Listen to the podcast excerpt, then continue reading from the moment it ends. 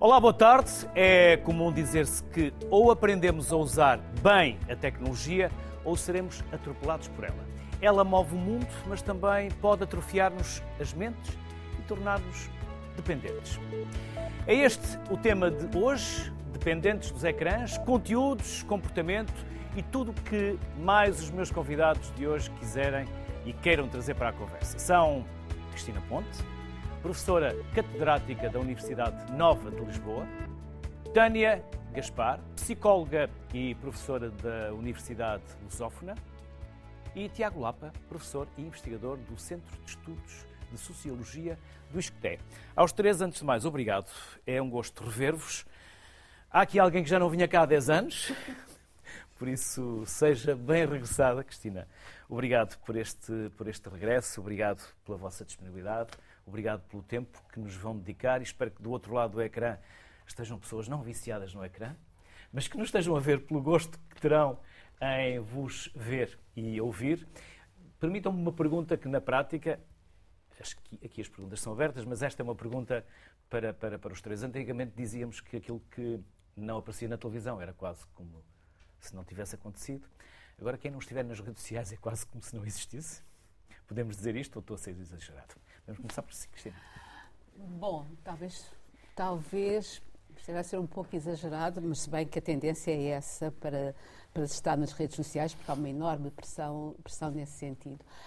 Um, mas uh, eu gostava de, de acentuar que um, as redes sociais, uh, todo, todo o dispositivo das redes sociais é um dispositivo uh, que incentiva essa presença, portanto, é quase uma resistência saber estar de uma forma moderada ou saber não estar e renunciar a isso, porque toda, toda, todo o ambiente à roda das redes sociais é de incentivar que a pessoa se apresente, que a pessoa deixe, que a pessoa assinale um, como é que reagiu a um determinado conteúdo. Portanto, há toda esta, esta dinâmica, que é uma dinâmica uh, digital, que não acontecia com outros meios, uh, com outros ecrãs, que, que acontece não agora com este. com a televisão.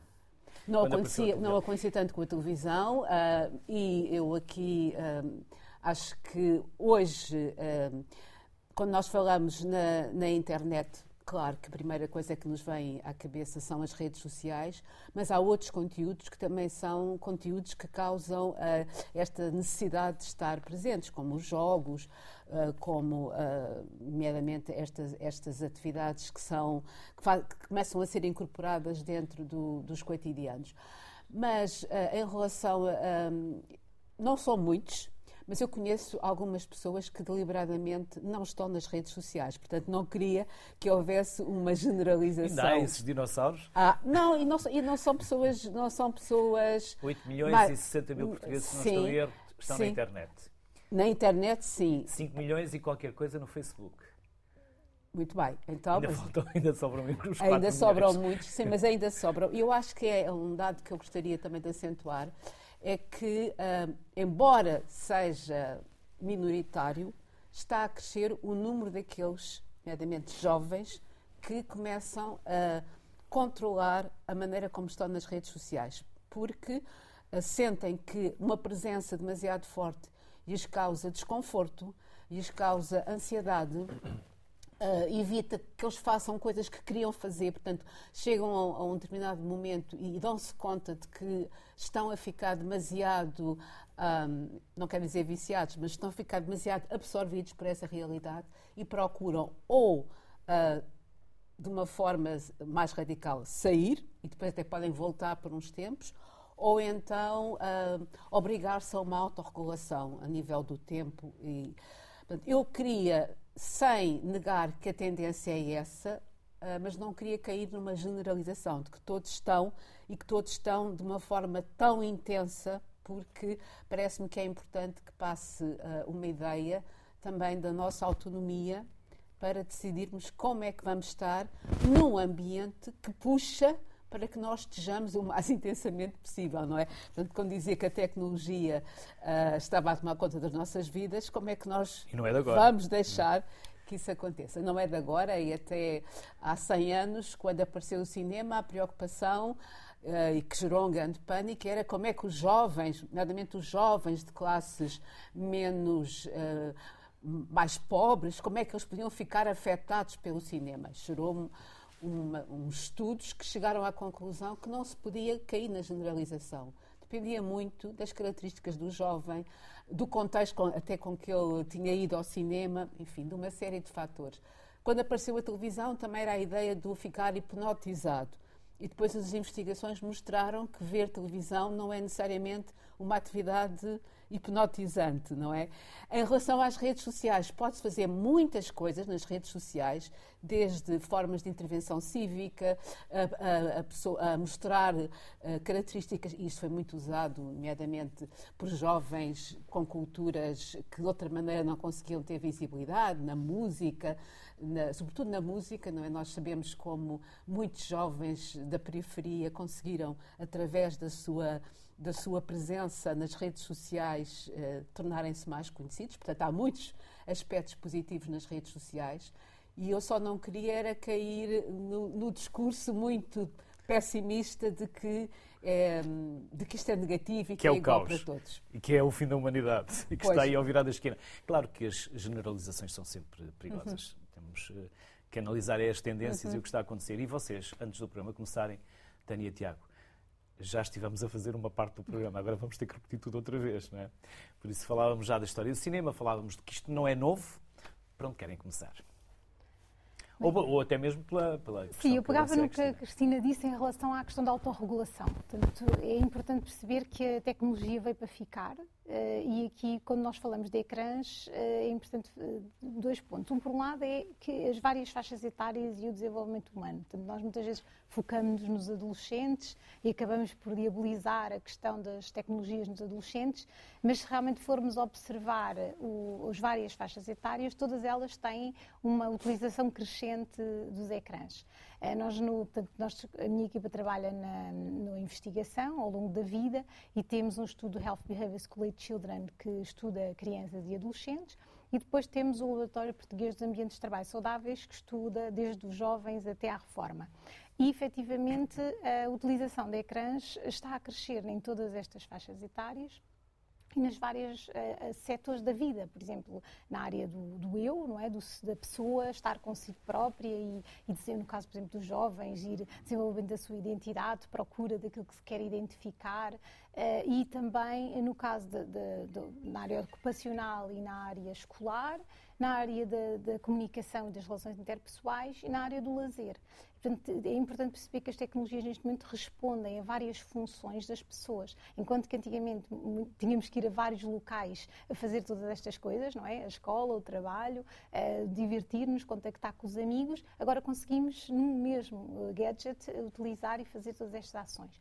Portanto, poderão ser uma oportunidade e nós vimos em várias situações, tanto na pandemia como depois também a nível do mercado de trabalho, a nível da aprendizagem de, crianças que têm necessidades uh, e, por exemplo, têm que estar em, casa. Portanto, há várias situações que são uma oportunidade e é algo bom. Uh, também a nível da dos jovens poderem eh, comunicar com os jovens eh, distantes deles, eh, da zona geográfica onde estão, noutros países, longe da, da, sua cidade de residência, também pode ser positivo. Mesmo a nível dos familiares, com a imigração, as pessoas poderem falar com os familiares que estão lá fora. Portanto, há vários. Os séniores, os, os séniores, exatamente. É uma forma também de quebrarem o seu isolamento e a sua solidão. Portanto, no fundo, há aqui uma série de aspectos positivos que a tecnologia traz, eh, que vai, a questão é que está realmente a invadir, eh, de uma maneira boa ou menos boa, a nossa vida nas várias áreas da nossa vida. E, portanto, o que nós temos que pensar é até que ponto é que isto é saudável e é uma oportunidade, aí vamos aproveitar e vamos até uh, rentabilizar e otimizar, ou então até que ponto é que realmente está a limitar-nos, não é? Até que ponto é que nós acabamos por uh, não fazer outras atividades que são importantes para nós por causa desta, da utilização das tecnologias, até que ponto é que há competências de relação interpessoal que nós não vamos desenvolver porque não temos que pôr em prática uh, junto das outras pessoas, até que ponto é que nós muitas vezes, quando temos assim características de personalidade, por exemplo, mais um, com mais dificuldade de socialização, não nos resguardamos nas tecnologias e depois não vamos desenvolver, não somos empurrados para desenvolver estas competências. Uh, e até que ponto é que nós, a nível da gestão emocional, não é? Portanto, nomeadamente lidar com os sintomas de tristeza, de ansiedade, não utilizamos as novas tecnologias para abafar ou para gerir essas emoções e não aprendemos a fazê-lo de outra forma. Portanto, é essas questões que nós temos que ver, não é? De, até que ponto é que poderemos utilizar de forma positiva e até que ponto é que, a certa altura, já está a ser prejudicial e nos está a impedir de ter um desenvolvimento saudável. Tiago, antes do programa começar, independentemente de, obviamente, se quiseres retomar eh, os, as duas intervenções eh, da Tânia e da Cristina, dizia-me que isto não é novo, até porque se este seu livro tem quantos anos? Bom, livro...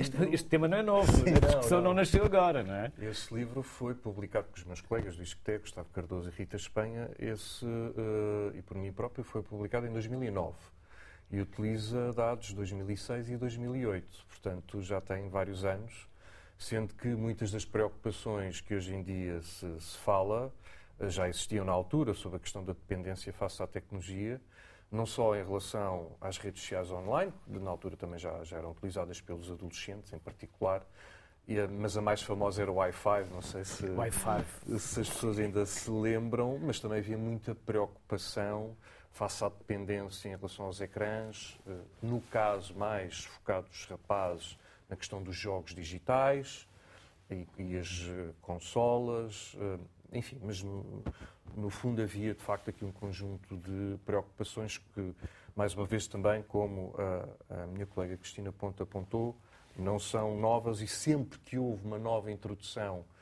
da, tecnológica na, na, na, sociedade e no mercado, isso foi sempre acompanhado, digamos assim, de uma espécie de pânico moral sobre os efeitos negativos que uma determinada tecnologia pode ter. E para secundar aquilo também que a Tânia disse e que a Cristina disse, tanto é um problema, um uso, digamos assim, problemático, ou que possa ser entendido como problemático da tecnologia, mas também é uh, problemático a, a, sua não utilização, ou seja, não ter acesso à, à tecnologia.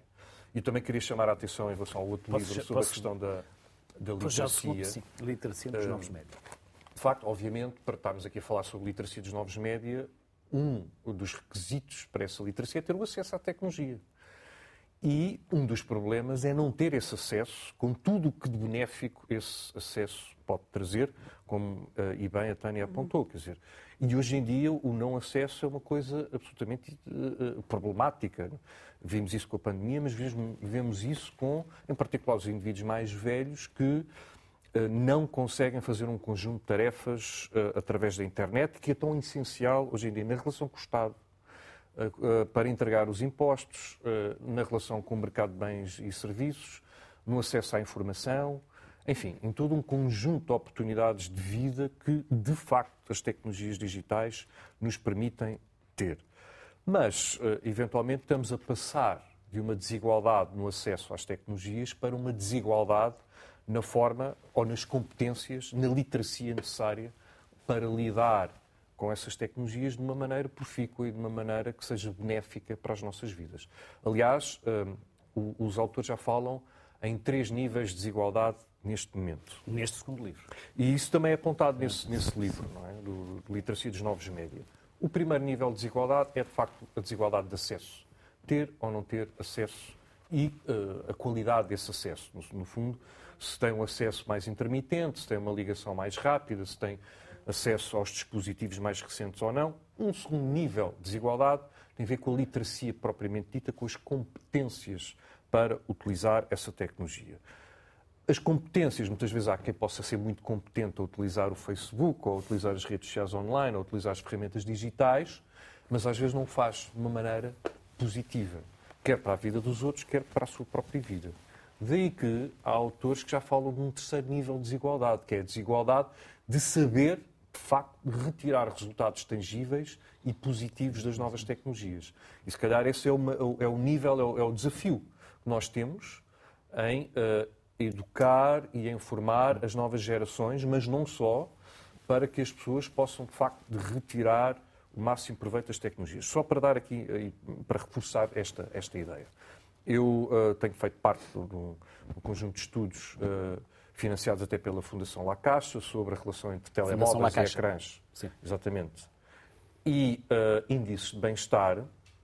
E no último estudo que publicámos, que está, aliás está, está, disponível na internet, no Observatório Social da, da Fundação La Caixa, e nós identificámos que aqueles que tinham uma, menores níveis de bem-estar entre os jovens portugueses inquiridos, haviam dois grupos. Aqueles que usavam muito o telemóvel, o ecrã móvel, mas também quem não usava nada, tendencialmente, tinha níveis de bem-estar mais baixos. Portanto, também não usar ou não estar presente uh, nas redes sociais online ou não utilizar uh, as tecnologias digitais também pode ser um indicador. Na verdade, é sempre aquela regra máxima que dá para tudo, é o bom senso. Não é? Sim, exatamente. exatamente. Até senso. porque, só para, para terminar aqui, de facto, as redes sociais online, o Facebook, o Instagram, traz todo um conjunto de desafios. Mais uma vez, a questão da literacia mediática aqui é absolutamente essencial, até para tornar os indivíduos autoconscientes daquilo que podem, eh, do que é que é positivo, mas também do que é que é eh, negativo na utilização eh, das tecnologias digitais. Mas estas plataformas são tão populares porque, de facto, tocam necessidades humanas, eu diria, básicas, em termos de as pessoas terem a sensação que estão inseridas numa, numa rede de relações com os outros, de que podem retirar apoio moral, social, em todo tipo de nesses a partir das redes que estabelecem com os outros através uh, dessas plataformas. Aliás, é isso que os cientistas sociais chamam de capital social, é? isso pode aumentar o capital social do, do, dos indivíduos. Toda a gente necessita de validação, de reconhecimento pelos outros. Nós necessitamos nos alimentar disso. Agora, isso pode ter um lado perverso. O capital social pode ter um lado perverso.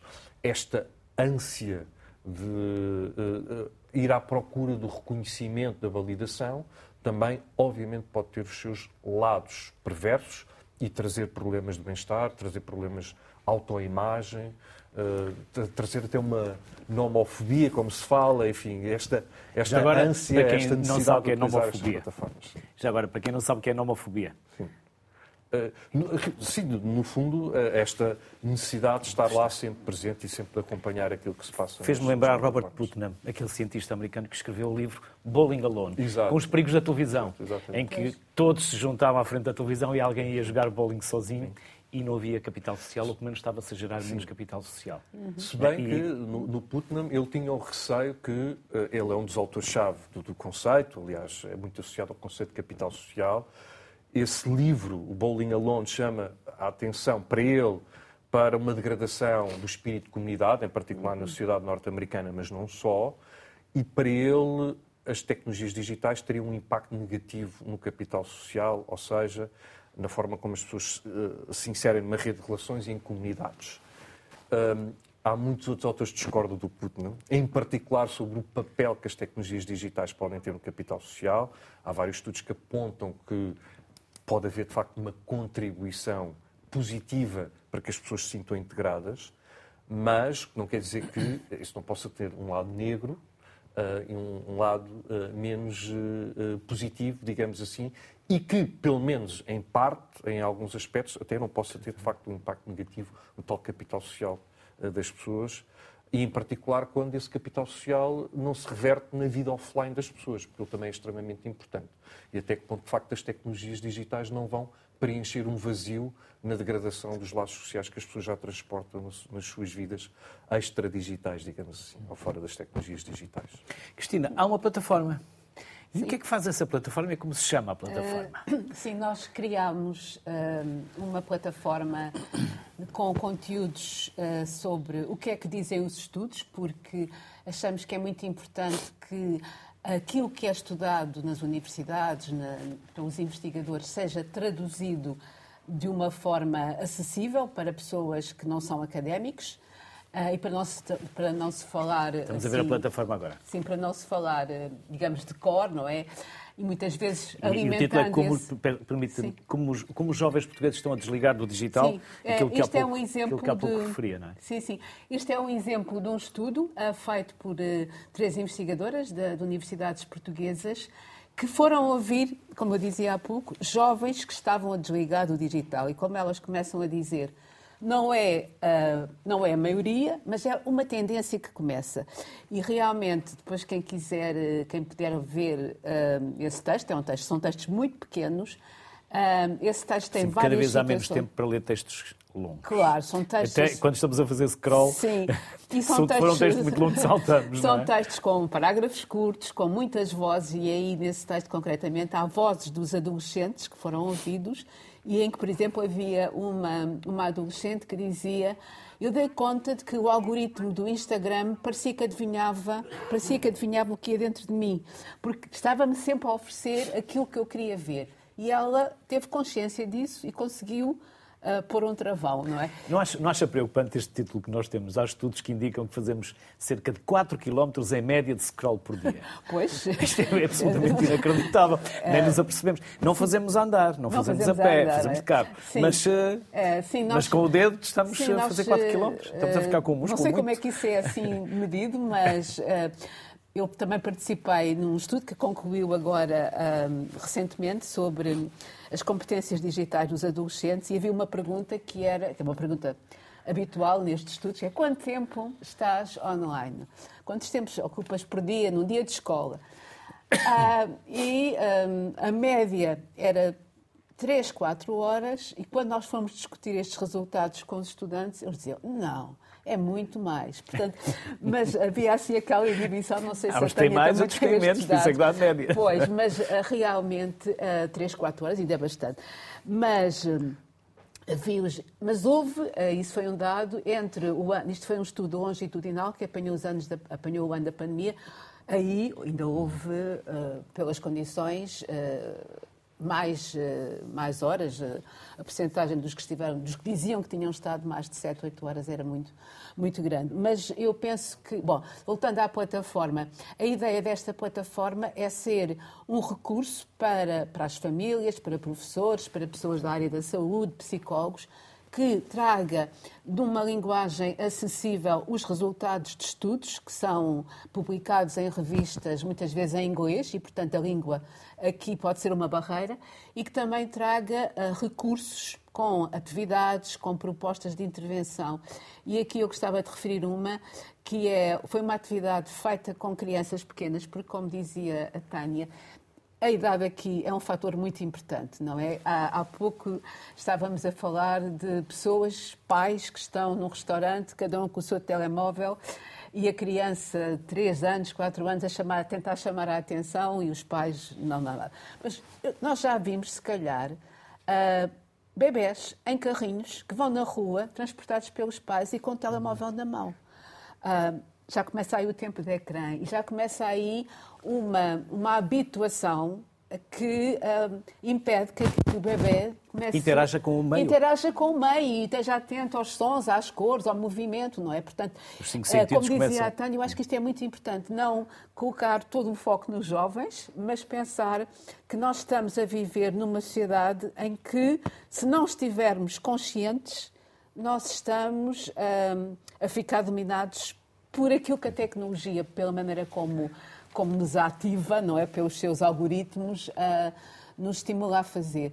E então a criação desta plataforma é isso, é ser um recurso em português de uma forma acessível para poder ahm, fornecer eh, e também construir com as pessoas eh, ideias e partilhar ideias sobre como eh, lidar melhor com este segmento. Só para, só para concluir, a ideia do, de uma atividade que aí vem é o nosso acordo digital, que é uma atividade feita com ah, crianças em idade pré-escolar, uma conversa em família em que se combinaram quais são as regras do uso do telemóvel.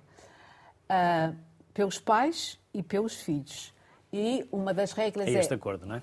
Ah, sim, Nosso acordo o nosso digital. acordo digital tem uma capa. Sim, à, à mesa não há, não há, não há telemóveis? telemóvel e se descerem mais um bocadinho, há o desenho aí em pequenino que tem 15, ah, tem aí a mesa, portanto, à mesa não há telemóvel e o- nessa criança a regra foi não pode estar mais de 15 minutos a olhar para o ecrã e ela pôs ali o 15. E Isto está fixado no frigorífico, portanto é uma, um compromisso que ela Tem. negociou com os pais e penso que este aspecto é muito importante. Começar este trabalho de resiliência e de uma certa autorregulação desde cedo. Porque a adolescência é o momento a Tânia saberá isso melhor do que qualquer um de nós, como psicóloga. A adolescência é um momento muito um, marcado por um sentimento de experimentação, até de rebelião da autoridade. Portanto, se as coisas vierem trabalhadas e incorporadas de trás, uh, é mais fácil conseguir ter esta atitude crítica, porque no fundo é muito uh, este sentimento de ser capaz de tomar decisões que é importante e que se, fala, que se liga com a literacia, não é? Que é importante uh, tê-lo para enfrentar um mundo tecnológico onde nós uh, tendemos a ser vistos como os destinatários, aqueles que reagem àquilo que um, a tecnologia nos coloca à frente. Cristina, Tânia e Tiago, convido-vos a vermos a próxima reportagem, porque também, como a, a Cristina dizia, as crianças são um alvo fácil para esta dependência. Vamos perceber o impacto que os ecrãs têm no seu desenvolvimento com a Sara Soares, pediatra com diferenciação em neurodesenvolvimento e no Instituto CUF Porto. Não é uma peça, um Skype, por, por lá eu referi uma, uma peça. Olá, Sara. Olá, eh, muito boa tarde a todos. Obrigada pelo, pelo, convite para, para falar aqui um bocadinho e, efetivamente, falar aqui um bocadinho dos mais pequeninos que, que, que, nós notamos que têm um impacto importante e que os ecrãs cada vez mais estão presentes no dia a dia. Uh, aí, como estavam a dizer em estúdio, o, nós, nós, percebemos que vários estudos mostram-nos que 90% ah, das crianças com um ano já têm acesso ao telemóvel. E, uh, e, de facto, isto, em termos de desenvolvimento e aquilo que se tem notado com o, com, com, o crescer das crianças, é que isto vai ter um impacto muito importante no, no desenvolvimento das crianças. Aquilo que notamos é que vai haver, uh, e também relacionado com o tempo em questão com, no ecrã, vai haver uh, uma série de, de déficits que se, vão, que se vão notando e que depois são difíceis da criança conseguir uh, combater quando não são retirados o, os estímulos Sara, eh, podemos, começar... permita-me só, podemos tabular isto em idades? Podemos um bocadinho, sim. Se, e, e, é correto fazê-lo ou é indicativo?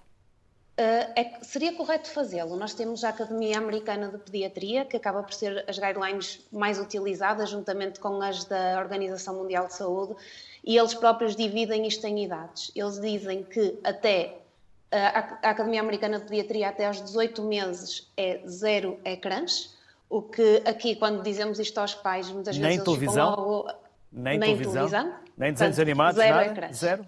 Nada, zero. Uh, eles dizem zero, porquê? Porque é uma fase muito crítica da, da interação social. É uma fase muito crítica em que a criança vai olhar para os pais como um exemplo, vai tentar começar a copiar, vai começar a ter uh, a interação, nomeadamente com as gracinhas, com o bater as palminhas, que todos nós percebemos, uh, com o, o, começa também a compreensão do, do, não verbal, de eu estou a sorrir, uh, eu vou tentar sorrir igual, eu estou triste, vou fazer o cucu ele vai responder a isto.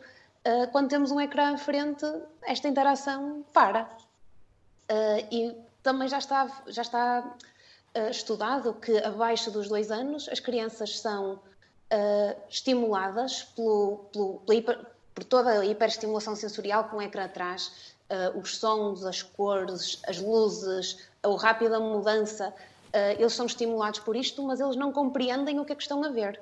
Portanto, até aos dois anos não há compreensão do conteúdo da, da televisão. Portanto, aquilo no fundo é, é estímulo.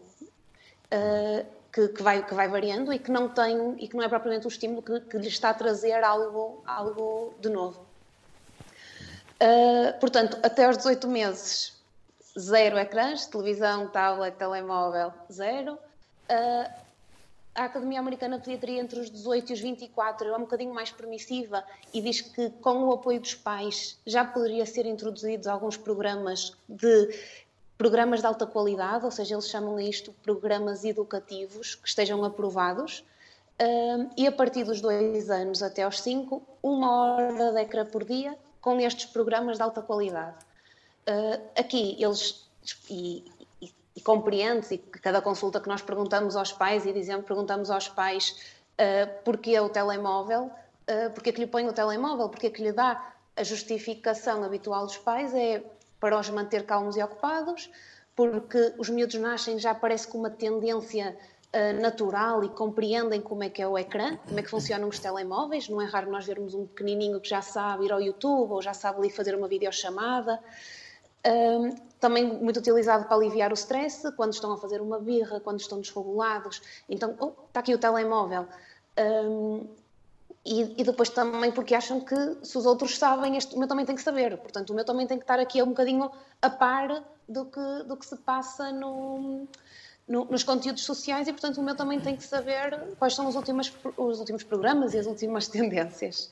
Um, o que efetivamente não é, não é de todo o, o desejável, por várias razões. Uh, antigamente não existiam ecrãs e quando queríamos entreter uma criança, aquilo que fazíamos era estimular-lhes a criatividade.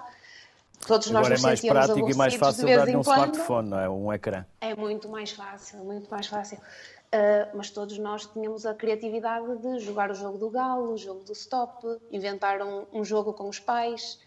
Um, e, e, esta criatividade também está a ser comprometida pelos ecrãs. Criatividade, o, o aliviar obesidade, o stress. Criatividade, obesidade, sedentarismo. Sim, exatamente. Porque depois, mesmo a programação, ou seja, conseguir, a criança conseguir resolver problemas, conseguir idealizar como é que. Porque um, um jogo tão simples como criar uma torre, como fazer joguinhos de encaixe uh, estes jogos, para já, para competirem com toda uma animação de um ecrã, é difícil. Uh, e depois, uh, porque este tipo de jogos exigem tempo, exigem que a criança resolva um problema, exige que pôr uns em cima dos outros, isto exige uma programação motora, isto exige uma, uma programação de, de estratégia e que tu, todas estas habilidades são, são promovidas no dia a dia com estas brincadeiras simples e que, que, tendo um ecrã à frente, não, não estão disponíveis. Portanto, ao longo do tempo, aquilo que se vai notar é que vamos ter, e desde idades precoces, isto também um bocadinho separando por idades, ali até aos 5 anos, nota-se muitas vezes atrasos da linguagem, porque eles até podem aprender muito vocabulário através do, dos ecrãs, porque muitas vezes aprendem até a falar inglês muito cedo, a, a nomear as cores, a dizer os números, mas depois não estão a aprender o, o diálogo, a conversa entre um e outro. Depois também temos o, o não verbal e a, a, a, interação social, que está muitas vezes comprometida, muitas vezes o brincar com o outro, o entender o outro. Uh, é, Nota-se já que cada vez mais eles têm mais dificuldade. Uh, depois, a motricidade, já falei aqui um bocadinho, não é? esta capacidade de construção, o desenhar, o pintar, uh, não, são, não, não é trabalhado, não é? Eles não precisam, eles estão no. Quanto muito serão os 4 km do scrolling que falamos, que começam muito cedo. Uh, depois, também temos que falar um bocadinho que isto tudo se vai propagar ao longo do tempo e, em termos de atenção, quando dizemos, ai, está três horas a olhar para o computador, ele está, ou para o telemóvel, ele está super atento. Isto não é, não é uma realidade. Na realidade, ele está a ser estimulado várias vezes por vários estímulos e não é o próprio que está a fazer um esforço para se manter concentrado em determinada tarefa. Uh, portanto, quando chegam à idade escolar, ao pré-escolar e idade escolar, uh, notamos que têm muitos déficits de atenção, ou seja, estão habituados a estímulos rápidos e que no nosso dia a dia não é assim tão rápido.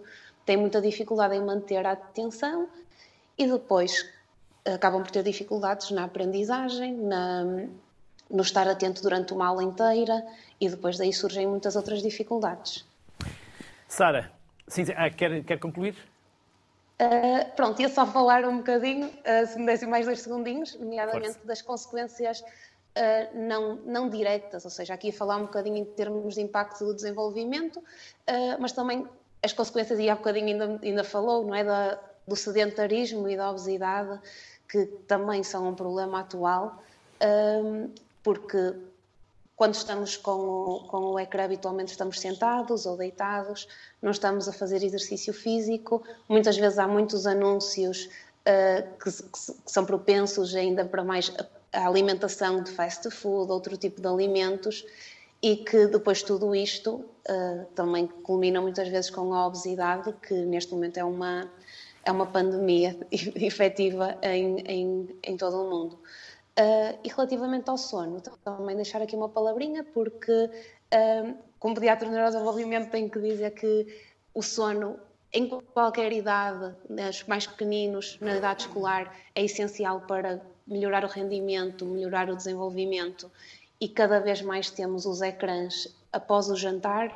Uh, a televisão seria ao menos mal porque está longe dos olhos, mas telemóveis, tablets, habitualmente as crianças usam muito perto dos olhos, aquilo emite uma luz na gama do azul e isso vai diminuir uma hormona essencial para o sono, que é a melatonina, que faz com que adorme possamos adormecer bem e possamos ter uma noite mais tranquila e um sono mais reparador. E, portanto, este hábito, e deixar aqui uma notinha final para isso, este hábito de tele, telemóveis e tablets no quarto ou durante a noite ou para adormecer uh, deveria ser abolido por razões fisiológicas e facilmente explicadas. Obrigado, Sara. Obrigado pelos contributos e pela simpatia. Obrigada. Em aceitar o nosso convite. Até uma próxima. Obrigado. Tânia, por isso, há aqui uma linha muito tenue. É muito fácil passarmos para o patológico. É?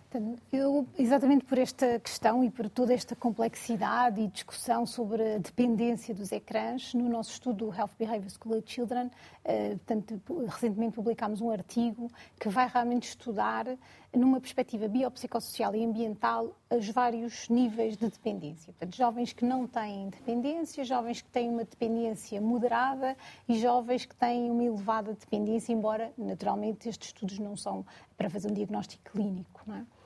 E conseguimos compreender que nos adolescentes, até um estudo que vai do, do, do quinto ano até o décimo segundo, portanto, nos jovens, compreendemos que uh, aqueles jovens, to, todos eles, e estávamos a estudar o bem-estar, não é? Portanto, o que é que isso impacta no seu bem-estar uh, e na sua saúde mental.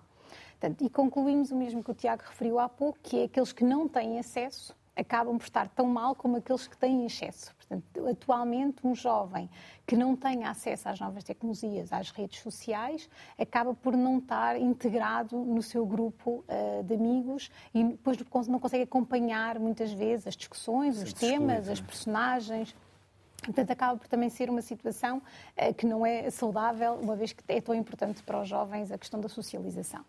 Depois encontramos aqueles jovens que um, têm uma, uma, utilização saudável, que são aqueles que têm a utilização, e, e, uma questão interessante é que o tempo de utilização não é distintivo entre aqueles que é saudável e aqueles que têm um bocadinho elevado, é depois para aqueles dependentes, ou seja, no fundo este, este critério do tempo já não é tão importante nestes dois grupos, mas sim a relação positiva que se tem com outras pessoas, nomeadamente, por exemplo, com os amigos e com os professores e com a família, sem ser através das novas tecnologias e da capacidade de gestão do stress. Portanto, os jovens que, têm uma utilização mais saudável têm outras competências de gestão emocional e de relação interpessoal que não aquele grupo que depois utiliza de uma forma mais moderada.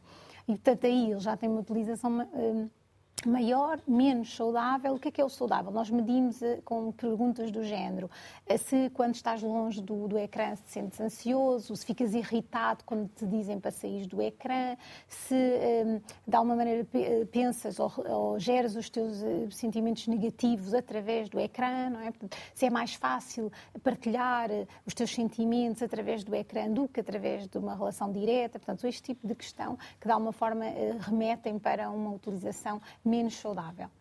E depois, aquele grupo mais dependente, efetivamente tem maior utilização portanto, do que os outros dois grupos, e tem um dado muito interessante que é a questão da falta de segurança na escola e na zona onde vive, ou seja, são jovens que a certa altura a sua distância, a sua relação de segurança com o contexto em questão acaba por ser menor e muitas vezes é um contexto protegido, não é? As redes sociais, os jogos, o computador, a pessoa acaba por criar uma, uma personagem ou por criar uma forma de estar que uh, se sente segura e uh, acaba por também uh, fazer com que não se desenvolva outras competências no contexto analógico, digamos assim. Isto preocupa-nos, não é? Porque acaba por ser muito fácil, progressivamente, e nós depois no consultório temos realmente pais que nos dizem que não conseguem tirar, por exemplo, o filho para o levar para a escola, para o fazer ter outras atividades. E, portanto, o que é que nós, como clínicos, referimos? Esta questão tem que ser trabalhada quanto antes, isto já foi referido pela colega Sara da colega Cristina, no sentido da, da, negociação. Ou seja, ecrãs até aos dois anos era mesmo interessante não acontecer e depois, a partir daí, progressivamente, irem uh, utilizando, uh, ser uma coisa consciente, não é? Não ser algo uh, que se utiliza porque sim, de uma forma mais mecânica e haver aqui uma forma consciente da utilização daquilo que as crianças estão a utilizar. Porque depois há aqui outros riscos que a gente não falou, mas tem realmente a ver com o acesso e com o acesso que depois, através destas redes, têm a pessoas que podem não ter as melhores intenções e os jovens e as crianças podem não ter as ferramentas para identificar e detectar estes, estes riscos, não é? Portanto, muitas vezes os pais sentem que eles estão seguros no seu quarto com as redes e eles acabam por ter outro tipo de inseguranças e, portanto, esta questão da literacia, de haver aqui uma, uma, uma negociação da utilização, porque vamos lá ver, esta questão da proibição resulta até uma altura, não é? Mas há uma altura que deixa de resultar. E portanto, nós pensamos assim, estamos a investir numa, numa estratégia que vai resultar até uma determinada altura e que depois vai ser até contraproducente. Porquê? Porque à medida que nós vamos negociando, não há uma proibição, mas há uma promoção da autorregulação. Ou seja, no, no, no desenvolvimento humano é natural que numa primeira fase a regulação seja mais externa, ou seja, as crianças ainda não têm capacidade de regular-se a si próprias, não é? Tão bem. E, portanto, progressivamente há uma regulação externa e elas vão aprendendo a regular-se so, mais sozinhas. E, portanto, se nós formos fazendo este trabalho com, com elas, é natural que os adolescentes, mesmo naquela altura em que realmente querem experimentar e querem, de alguma forma, às vezes, eh, opor-se às regras que estão estabelecidas, se já tiverem o seu juízo crítico, podem ter um pensamento mais, eh, mais eh, pensado, refletivo e crítico em relação às situações. Porque depois, não é, nessa altura, os pais proibirem ou a escola proibir, não vai resultar. Porque eles aí vão fazer, e todos, todos fomos adolescentes, e sabemos que temos uma criatividade imensa para ultrapassar as proibições. Não é? Então, por isso, nem de propósito, convido-vos para mais um Skype, porque a adição é um grave problema de saúde, como estamos a falar. Não é caso dos ecrãs, ou o caso dos ecrãs não é diferente, por isso vamos trazer o João Reis, psiquiatra, também para a conversa. Olá, João. Olá, Viva, boa tarde. Boa tarde, bem-vindo. Independentemente das perguntas que eu tenha para lhe colocar, se quiser e se entender que algo que aqui já abordámos merece também a sua intervenção, faça favor. Pode começar por aí. Okay. Eh, muito obrigado por me darem a oportunidade também de me juntar aqui à conversa. Uh, portanto, a minha perspectiva como médico e, e clínico e, uh, será centrada mais uh, na pessoa e, portanto, numa vertente biológica. Eu queria dizer-vos que, como psiquiatra, acho que a questão dos ecrãs e da internet é uma condição necessária, mas que não é suficiente e que nós, na psiquiatria e tem, também na, na psicologia, que está aí a, minha colega, aproveito por, por saudar, que, que, queria dizer que uh, será muito mais importante, numa perspectiva de uh, avaliação, uh, percebermos qual é a atividade em si que a pessoa procura e que, neste momento, do ponto de vista clínico, e falo do ponto de vista psiquiátrico e também psicológico, as atividades ligadas ao jogo, portanto, das apostas a dinheiro da utilização de videojogos, da utilização de pornografia, da utilização de redes sociais e também dificuldade em regular compras, são atividades que uh, têm os seus determinantes e uh, fatores de risco que são individuais e que parece haver um perfil de pessoa que estará em maior risco se for exposto a esse tipo de, de questão. Um, e que, obviamente, por uma questão mais de um condicionamento e de criação de um hábito, nessa, nessa perspectiva seria a criação de um mau hábito, a pessoa se estiver muito exposta a essa questão, tendo em conta essa vulnerabilidade individual, depois poderá desenvolver de facto aquilo que são os sintomas aditivos. Na verdade, na clínica, os sintomas de dependência, que é um, é um termo que faz muito sentido à população em geral nem sempre aparece, pensa-se que aparece só numa minoria das pessoas, mais ou menos 10%, mas uh, uh, nas outras 90% o que nós encontramos é a pessoa uh, sentir que está a utilizar mais tempo do que tinha planeado inicialmente, está a ter sofrimento uh, dessa atividade e não consegue cessar, ou dificuldades a nível da produtividade laboral, académica, questões de, de, de conflitos com, com, com pessoas da família. Bullying, bullying ódio, também. Racismo, é, é, certo? Exatamente.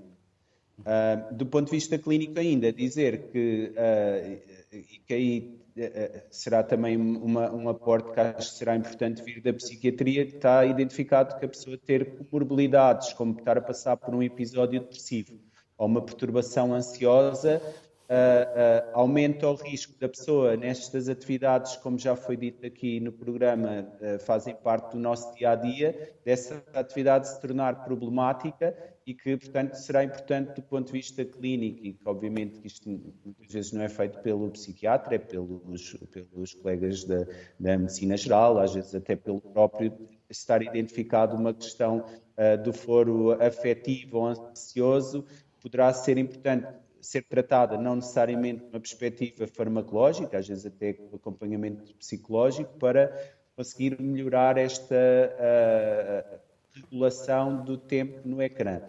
Do ponto de vista psiquiátrico, uh, para terminar, e depois também haver um espaço de discussão também, é importante dizer que isto, como tem um componente uh, moral e às vezes até de cultura familiar, o que nós uh, utilizamos muitas vezes como guia para perceber uh, se temos que intervir ou não é o, a questão do sofrimento do próprio. Porque às vezes existem pessoas que têm ideias sobre esta questão e, de facto, nas últimas décadas tem havido uma transformação Uh, graças às novas tecnologias e para não corrermos o risco de estarmos de facto a ser paternalistas e estarmos a perceber exatamente quais são as pessoas que têm dificuldades na, na regulação da tecnologia, temos que uh, prestar uma atenção particular uh, ao sofrimento que aquilo possa causar e não necessariamente à questão da mudança de um hábito, de passar muito tempo a fazer porque isso são coisas que uh, podem ser úteis em alguns casos, mas noutros não conseguir uh, uh, distinguir muito bem. E o exemplo clássico que se faz dessa dificuldade de distinção é quando a pessoa está ou com uma paixão ou com uma atividade tipo um hobby que tem muito entusiasmo e que parece que com esses critérios da, da perda de tempo e de não conseguir estar focado numa atividade que, que, possa interessar e que rouba tempo para uma coisa que seja importante, como por exemplo o trabalho ou tempo em família, não parece ser muito útil para conseguir distinguir aí e, portanto, temos que às vezes esperar, trabalhar, procurar a fonte de sofrimento na pessoa para conseguir intervir do ponto de vista clínico. João, assim em 30 segundos, de uma forma muito rápida, se me permite, porque ainda temos aqui mais um convidado um, pode potenciar o suicídio entre os mais novos? Pensa-se que uh, mais aquele fenómeno até que foi uh, trazido por vós relacionados com uh, o facto de haver uma interação com a máquina, isso estimular um lado quase narcísico e omnipotente faz com que a pessoa uh, perca uma espécie de uma regulação moral, que aí o que eu entendo é quando temos pessoas a olhar para nós, nós comportamos de uma forma diferente quando não fazemos. O exemplo clássico aí é aquela pessoa quando está na condução de um automóvel uh, insulta pessoas, mas depois não faz isso se tiver a pessoa frente a frente. Uh, e, portanto, uh, uh, o que se sabe é que as pessoas são mais agressivas e as pessoas que fazem bullying através da internet não são aquelas que fazem, por exemplo, nas escolas face a face.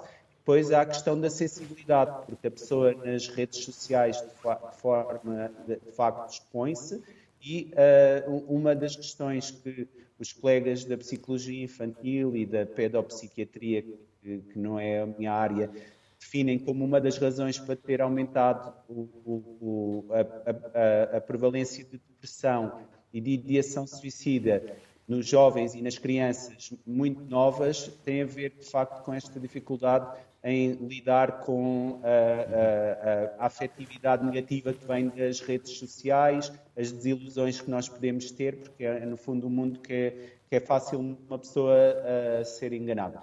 Obrigado, João. Obrigado igualmente pelos contributos que nos deixou. Felicidades e até uma próxima. Obrigado. Vamos para a escola de Sinfãs. Vamos à escola uh, em Sinfãs que os alunos não usam telemóveis dentro do recinto escolar. Manuel Pereira é o diretor do agrupamento em questão, é também o diretor, eh, é também o presidente da Associação dos Dirigentes Escolares. E que tal? Já têm conclusões? Os alunos estão mais felizes, mais irritadiços? Olá, boa tarde. Agradeço, agradeço o convite para aqui estar hoje. Eh, de facto, esta questão da utilização excessiva ou não dos ecrãs é uma questão que está muito, eh, muito presente na vida das escolas. Nós, há vários anos, que sentimos dificuldades eh, em termos de trabalho na escola, graças ao bom ou mau uso das novas tecnologias. E há mais de 15 anos, por exemplo, que falávamos com os pais e com os alunos no sentido de tentarem, na hora de dormir, não terem nem o computador nem o telemóvel no quarto.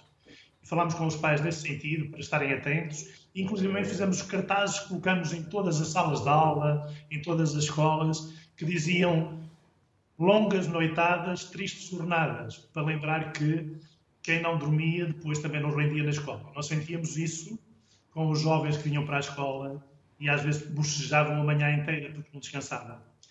Uh, entretanto, os anos foram passando e percebemos a enorme dependência que os telemóveis exercem na vida dos nossos jovens, dos nossos alunos. Os principais sintomas são claros, todos nós conhecemos. Os alunos não conversam, não brincam, não convivem, não comunicam, falam mal, escrevem mal. Tudo isto, enfim, são, são situações que de alguma forma nos preocupam. Depois, a utilização dos telemóveis enfim, potenciava situações de bullying, sei lá, pela, pela, pela cópia de imagens abusa, abusadas ou abusativas, enfim, não autorizadas, enfim, pelo estresse na sala de aula, pela ansiedade, pela vontade de, de olhar para o relógio constantemente à espera que a, que a aula acabe para os alunos sair. Tudo isto fez com que nos órgãos da escola fôssemos falando e com os encarregados de educação era preciso fazer alguma coisa é preciso regular a utilização dos telemóveis nos espaços públicos da escola.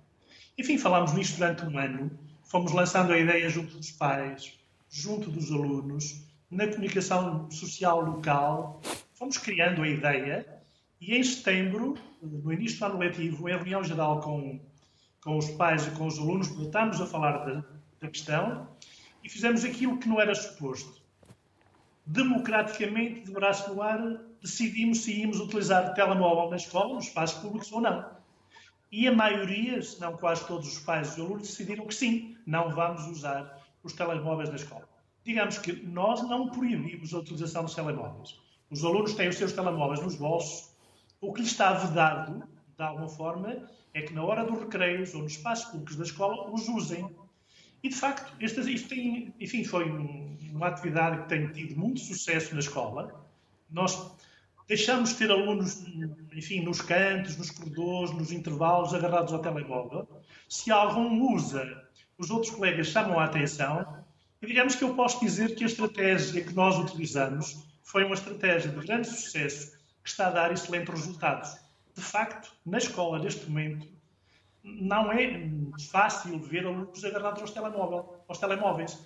E era isso que nós pretendíamos. Também sabíamos que proibir tucur que daria bom resultado. Isto é, proibir normalmente não rima com educar. E todos sabemos a enorme vontade que todos têm de ultrapassar as proibições.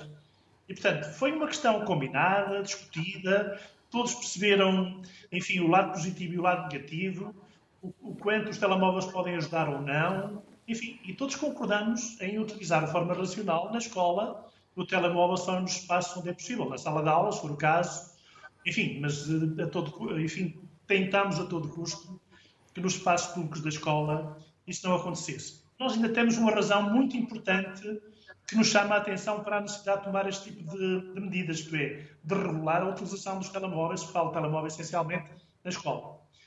E eu posso lembrar, por exemplo, este ano letivo, tenho quatro vezes mais alunos do pré-escolar e primeiro ciclo indicados para a terapia da fala do que era habitual ter há uns anos atrás. As crianças chegam ao pré-escolar eh, sem terem a capacidade de comunicar como teriam há 10 ou 15 anos atrás. A maior parte das crianças chegam e não conseguem fazer frases completas ainda. E os professores e educadores encaminham-nos para a terapia da fala. Isto é um sintoma que nos tem que chamar a atenção e que tem que nos despertar. As crianças chegam à pré-primária, boa parte delas, às vezes, sem conseguirem fazer frases. Chegam ao primeiro ciclo sem conseguirem, enfim, comunicar de forma que era suposta. E tudo isto são chamadas de atenção que a escola tem que estar atenta e para a qual é preciso encontrar estratégias para tentar obviar e resolver. Obviamente os telemóveis, os dispositivos digitais, os smartboards que nós temos na escola são instrumentos eh, que têm potencialidades fantásticas em termos pedagógicos. E nós queremos usar e continuamos a usar. Eu devo lembrar, por exemplo, que a escola onde para eu terminarmos, trabalho... Manuel, para terminarmos. Escola, a primeira escola a nível nacional a ter smartboards em, to em todas as salas de aula. Portanto, nós temos uma escola altamente tecnológica, mas queremos de alguma forma regular a utilização, nomeadamente os telemóveis, dos espaços públicos da escola. Manuel, felicidades e obrigado pela simpatia Obrigado. que teve em voltar à sociedade civil. Até uma próxima. Bem-aja. Obrigado. Tiago, e no trabalho? No trabalho? Na parte laboral. Nós estamos sempre com as redes sociais e estamos sempre ligados também no digital. Sim. E muitas das vezes não necessitamos. Mas Sim, é deixamos verdade. de estar sempre com o olho nas redes sociais, no digital. E é possível fazermos aqui um, um, um balanço mais sensato. Sim, mas curiosamente no trabalho, uma das questões que se tem colocado nos últimos tempos é o direito a desligar. Não é tanto aquilo que pode ser o impacto na produtividade. Mas por um lado, sim. Mas estamos em várias janelas. Sim. Estamos na janela, na janela do trabalho, estamos na outra janela mais lúdica, não é? Sim. Em várias. Sim, temos, eh, podemos estar em várias. De facto, isso pode ter um efeito na produtividade. Que eu saiba, muitas organizações até regulam o acesso à internet, sendo que, aliás, até como, como a Tânia, por exemplo, apontou, de facto, a utilização da internet pode ter vários usos que são muito positivos do ponto de vista da inserção no mercado de trabalho e do ponto de vista de quem procura trabalho, permite-nos não estar eh, dependentes de um mercado de trabalho local, antes, pelo contrário, de, de procurar informações relevantes e que nos podem ser úteis eh, para nós, para a nossa carreira profissional. Mas também pode ter, obviamente, efeitos eh, negativos na, na produtividade, também como foi aqui referido, eh, e, mas por outro lado também há que a questão de que muitas vezes a ligação é imposta, não é? Ou seja, pede-se a alguns trabalhadores, ou muitos trabalhadores, que estejam constantemente conectados. Aliás, isso é, um, é o padrão. O problema hoje em dia dos ecrãs é essa conectividade permanente, 24 horas eh, por dia, 7 dias por semana, e é esta possibilidade de conseguir desligar, seja porque não se tem essa autorregulação, mas também existem pressões externas, e nomeadamente do ponto de vista laboral, para que os estejamos patrões. sempre eh, conectados. Não é? E, portanto, saber desligar e ter a capacidade também para desligar, hoje em dia há quem diga que é um luxo. Não é? que agora o novo luxo é ter a capacidade de desligar e de não utilizar as tecnologias Mas, digitais. cada vez mais trabalhamos em casa ou trabalhamos a partir de outros locais físicos que não o local de emprego. Portanto, isso não vai ser possível, a não ser que se mantenha ali algum rigor no direito a desligar e no limite a quem ligar, porque não vamos ligar a um colaborador às 11 da noite. Não é? Sim, mas A então... não ser que esse seja o período laboral dele. Então, isso será, eventualmente, uma, uma parte de- das novas literacias, das novas competências, essa capacidade de gestão e, ok, se por um lado, de facto, as tecnologias E digitais... essa literacia é passada aos patrões, aos chefes. Eu acho acho, que que, acho que isto remete para, para questões... num terreno Sim, aqui, aqui estávamos a falar sobre o impacto da, da tecnologia do ponto de vista pessoal, acho que isto obviamente pode ter impactos do ponto de vista social, do ponto de vista económico, acho que já estamos a entrar nesse, nesse âmbito, não é? O que é, que, o que é que as dependências face aos ecrãs podem ter, não só do impacto para o indivíduo em si, mas, mas para a sociedade eh, em geral. Mas eu queria deixar aqui dois, dois pontos. Ponto um, eu acho que independentemente da área, enfim, eu não vou meter na área da, da Tânia, ou, de- um psiquiatra, de quem faça trabalho clínico, não sei como é que se retira alguém da dependência, mas aquilo que é transversal, penso eu, dentro das várias áreas, é que a tecnologia por si só não é um fator eh, explicativo. Uh, não é a grande variável independente que explica todos os outros problemas, quer do ponto de vista pessoal, quer social. A tecnologia muitas vezes não é uma causa, é uma manifestação. E muitas vezes é uma manifestação daquilo que não está a correr bem na vida das pessoas e, eventualmente, também é uma manifestação de mudanças sociais. Por exemplo, a retirada das crianças na rua. Aqui falava-se muito uh, da, da, da, necessidade de, de, brincar, de pintar, de, de, desenvolver a motricidade fina. Antigamente víamos as crianças uh, na rua a, a brincar e a desenvolver todo um conjunto de brincadeiras. um braço, se fosse preciso, mas, fazia parte do crescimento, sim, não é? Eu tinha, eu tinha, eu tinha lembro-me muito bem de uma entrevista que eu fiz a uma, uma mãe e eu começava sempre as entrevistas aos pais e às mães eh, sobre a sua infância e, e o tipo de contraste faziam com as crianças hoje em dia. Então eu, perguntava lá, que também era, era a pergunta que quebrava o gelo. Então o que é que se lembra da sua infância? Olha, lembro-me tudo o que eles não fazem hoje em dia. Saltar à corda, andar de bicicleta. Olha, para mim a tecnologia estragou muita coisa, porque eu fazia tudo na rua e fazia isto e aquilo. Então, e porquê que não faz filhos, a sua filha, então não, não vão para a rua? Ai não, nem pensar, é perigoso. Porque antigamente eh, nós rasgávamos as calças e a nossa mãe metia lá um remendo. E as calças serviam na mesma. Agora a calça é de marca, é a cara. Bom, mas... E os pais também têm muitas mais coisas para fazer e por vezes já lhes sobra pouco tempo ou pouca paciência também para pegar um filho e levá-lo para o pai. Sim, enfim. É? Mas... é mais fácil entregar-lhe um, um tablet. Mas para além, então, para, para além isso, dos é? fatores individuais, há fatores sociais e o nosso estilo de vida mudou. Sim. Uhum. Também a relação que as crianças têm com a rua mudou. Há uma ideia Segurança de que a rua é um também. espaço perigoso e há, de facto, uma estratégia parental, do qual eu também não fujo à regra, que utiliza as novas tecnologias para fixar as crianças e para se desviar daquilo que são os aspectos uh, perigosos, não é? Aqui também foi referido. Não é preciso tirar a, bicicleta da garagem, depois está a chover, depois molha-se, assim é mais fácil dar um tablet à criança que está no, no sofá.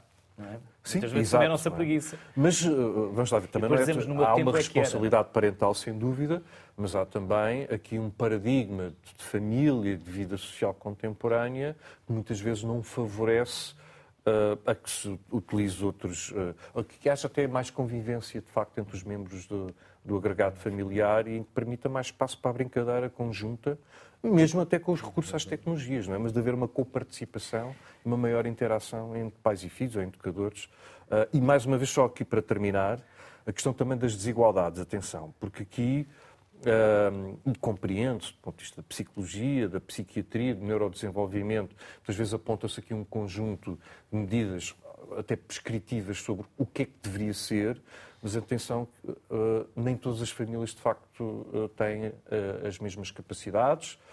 mesmo do ponto de vista educativo, hoje em dia, famílias favorecidas, os pais e as mães favorecem até uma educação sem tecnologia, enfim, com aquelas correntes Waldorf, etc. Mas muitas vezes há essa capacidade financeira e essa disponibilidade para dar uma educação às crianças do qual se retira as tecnologias, ocupando-a também nos tempos livres. Nem todos os pais, nem todas as famílias têm essa capacidade, daí também a importância, por exemplo, de uma rede de, de, de pré-escolar uh, que possa mitigar essas desigualdades, do qual não é compatível, de facto, um pai e uma mãe que está fora uh, uh, no, local de trabalho e, trabalha fora de casa e que não tem a capacidade de colocar as suas crianças em atividades de tempo livre, que lhes permitem desenvolver essas tais competências uh, fora da utilização dos, dos, ecrãs. E mesmo só para terminar, aqui num, num estudo recente também aponta que os principais fatores de risco, do ponto de vista de contexto, são famílias e indivíduos com menos idade, claro, as crianças tendencialmente são mais vulneráveis e menos escolarizadas. E, portanto, esses são os fatores de risco e também esta capacidade de desligar, se calhar, também está distribuída desigualmente e também confere uma desigualdade na sociedade. Já passamos três minutos, mas 30 segundos para cada uma para conclusões. Tânia. A principal conclusão é realmente esta questão de, termos, de pensarmos sobre este assunto e, e, e, realmente os, os, pais têm um papel muito importante no sentido que eh, nos primeiros anos de vida este trabalho pode ser desenvolvido. Por outro lado, também numa perspectiva social é importante criar condições nos pais para poderem fazer esse trabalho. Não é? Portanto, há uma exigência a nível profissional. Neste momento, a questão económica também faz com que muitas pessoas tenham que, às vezes, ter dois trabalhos ou ter uh, maior horário de trabalho. Portanto, no fundo, também estarmos a exigir aos pais um determinado comportamento, mas depois, em termos sociais, não lhe criarmos essas condições, também acaba por ser culpabilizador, o que não é uh, benéfico, porque muitas vezes, em troca dessa culpa, há muitas vezes uma menor assertividade e menor negociação. Portanto, também tem que se criar condições para os pais. Uh, e eh, pensar que isto é um processo de construção que tem muitas oportunidades. A tecnologia veio para ficar e, portanto, nós temos que realmente conseguir tirar os benefícios, mas ter uma utilização consciente e saudável de, das redes sociais e das tecnologias. Eh, eu complemento, uh, perfeitamente de acordo, mas vou para o outro lado. Uh, nós estamos a falar de pessoas, de pais, de crianças, de várias idades mas também da parte de quem produz estas tecnologias, porque elas não caem do céu, eh, é importante também que todo este mundo que aparece como um mundo opaco não seja tão opaco que permita uh, o conhecimento sobre como funciona, porque isso para uh, capacitação, para uma literacia, para um sentido crítico, é fundamental saber como é que as coisas funcionam e, portanto, também alargava aqui uh, esta responsabilidade à própria indústria e aos próprios produtores de conteúdos e, de, e de, daquelas aplicações que nós temos nas mãos, no sentido de tornar este mundo menos opaco, mais transparente e mais capaz de poder ser desconstruído. Mas o que eles querem é Pois, mas nós estamos aqui para exigir. estamos aqui para exigir, não é? Claro. é? Cristina, Tânia e Tiago, foi um gosto enorme. Obrigado pelos contributos que nos uh, fizeram o favor de partilhar e manifestamente 60 minutos tornou-se pouco para três excelentes comunicadores. Por isso, bem-ajam e obrigado pela vossa simpatia. Equilíbrio e bom senso serão sempre boas soluções. Até amanhã.